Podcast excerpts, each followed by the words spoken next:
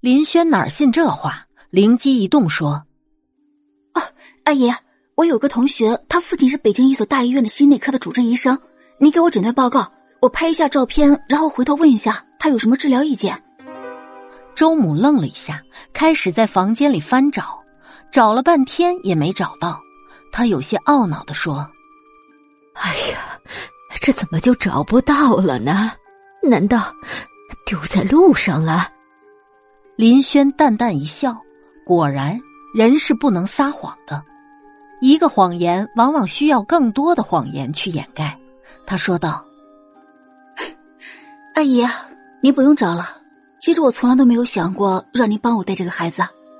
我能生就能养，不管有多难，我也会笑着面对，让孩子健康快乐的长大。您随时都可以来看他，我家的大门也永远对您敞开。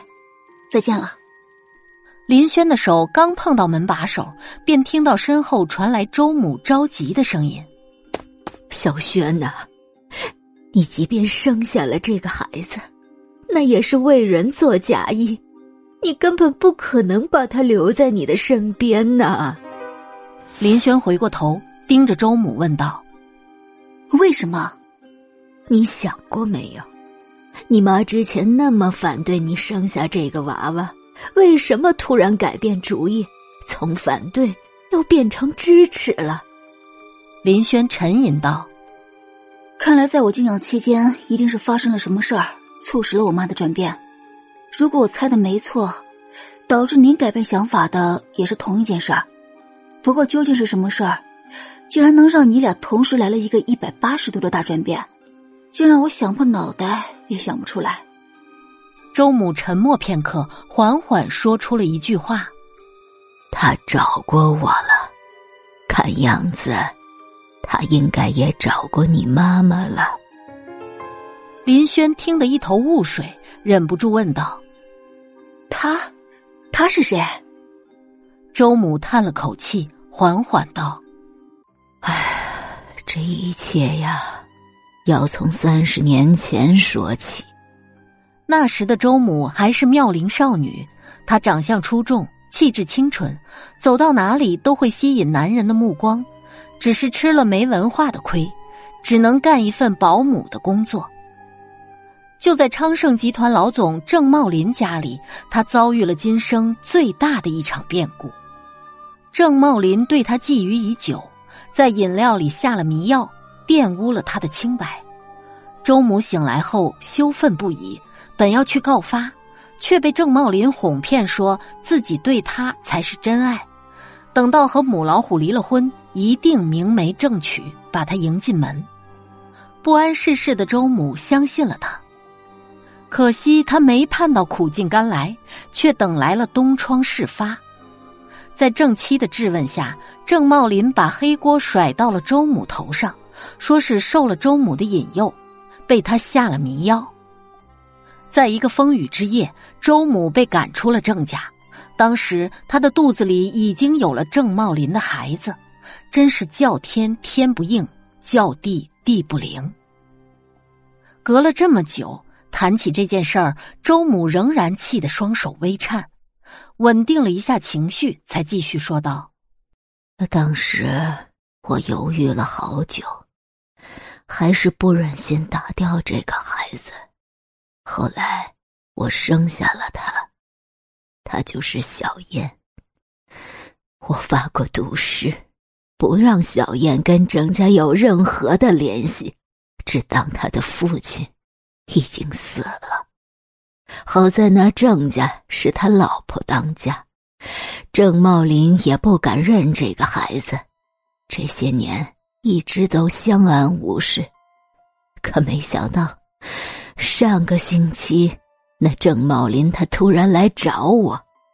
林轩知道关键的转折点到了，只见周母惨然一笑，说道：“也许这世上真的有报应吧。”郑茂林的独子去澳门赌博，跟人起了冲突，被人一刀捅死了。这郑茂林绝了后，这才想起。他还有一个私生子，便找到了我，想跟小燕相认。可你知道吗？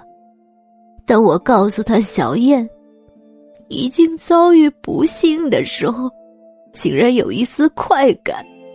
他的如意算盘彻底落空了。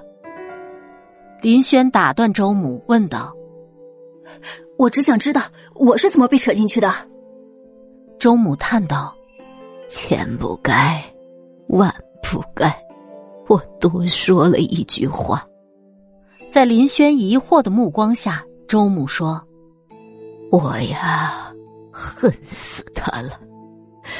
为了刺激他，什么话狠我就说什么。”其中一句就是，他没了儿子，我也没了儿子，但我跟他不一样，我儿子给我留下了后代。